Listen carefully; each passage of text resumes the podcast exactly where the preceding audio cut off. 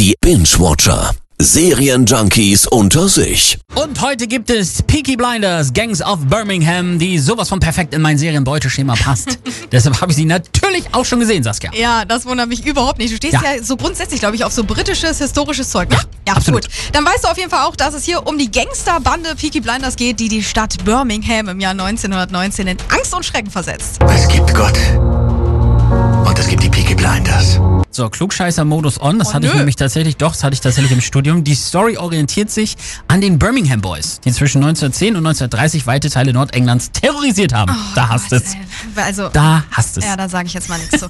Die Jungs haben übrigens Mützen auf, das weißt du ja dann sicherlich auch, bei denen Natürlich. Rasierklingen in die Schirme eingenäht sind. Deshalb halt auch der Name Peaky Blinders. Finde ich cool. Ja, eklig auch, was die damit aktuell anstellen, immer mal wieder. Also, äh, auch nicht Geschichtsnerds wissen, aber wenn wir 1919 wissen, dass das Ganze kurz nach dem Ersten Weltkrieg spielt, deshalb ist das auch Thema, nicht wahr? Jawohl, Anführer der Gang ist Thomas Shelby, der ziemlich viel Mist im Krieg erlebt hat, versucht das Ganze dann mit Hilfe von Opium zu verdrängen. Sowieso besteht die ganze Gang zu einem Großteil aus Familienmitgliedern von ihm. Und Shelby selbst ist nach außen natürlich, ja, wie hätte man es anders gedacht, so der taffe, erfolgreiche Typ, so, ne? Klassiker.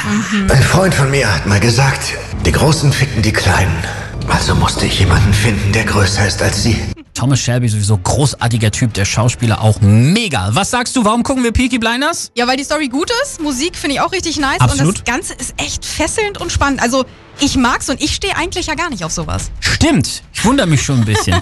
Perfekt übrigens, die fünfte Staffel Peaky Blinders kommt nächste Woche Freitag, also am Brückentag auf Netflix raus. Freue mich schon riesig. Da könnt ihr dann richtig schön durchsuchten. Wenn ich schlafe, träume ich.